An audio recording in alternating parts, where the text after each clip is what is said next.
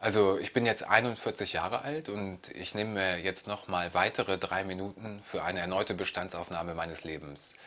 Es ist nämlich so, dass ich eine neue Freundin habe. Also es ist das Riesenglück und ich muss sogar feststellen, dass ich aufhöre, ständig ich zu sagen, sondern ich höre mich eigentlich in letzter Zeit hauptsächlich in der ersten Person Plural sprechen. Also ich könnte jetzt hier zum Beispiel problemlos sagen, dass wir sogar über Kinder nachdenken. Passend zu meinem Alter oder vielleicht sogar ein bisschen später. Also auf jeden Fall denken wir an Kinder. Das heißt, wir denken an Kinder. Wir wollen tatsächlich Kinder zusammen haben. Das Problem ist nur, dass wir uns noch gar nicht so lange kennen. Also natürlich gibt es auch gleichzeitig das Gefühl, wir kennen uns schon über 100 Jahre. Wir sind immer noch in dieser Verliebtseinsphase und äh, das ist auch alles andere als unangenehm. Aber wir haben uns zum Beispiel noch nie gestritten.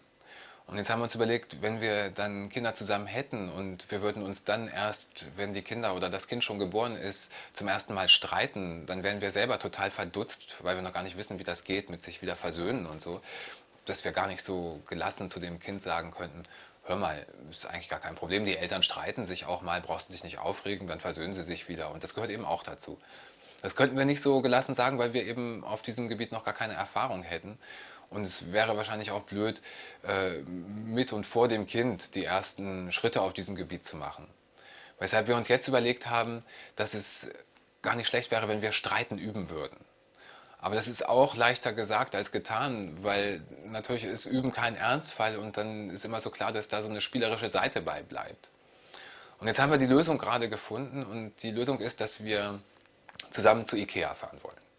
Und zwar am kommenden Samstag, also genau mittags um eins, dann wenn da die ganzen Familien sind und alle total mit blank liegenden Nerven und leeren Bäuchen, weil sie noch nichts gegessen haben und immer noch warten, dass sie dann hinterher, wenn sie alles ausgewählt haben, in die Kantine gehen können.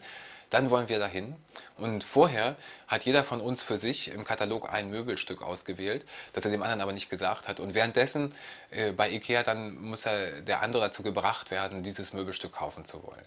Und wenn wir das überstanden haben und wenn wir dann hinterher am nächsten Tag auch noch gemeinsam den Bauplan studiert haben und das Zusammenschrauben bewerkstelligt haben und uns auch entschieden haben, ob wir jetzt nochmal wieder hinfahren wegen der fehlenden Schraube, einen Umtausch organisieren oder lieber aus, auf Schrauben aus eigenen Beständen zurückgreifen und improvisieren.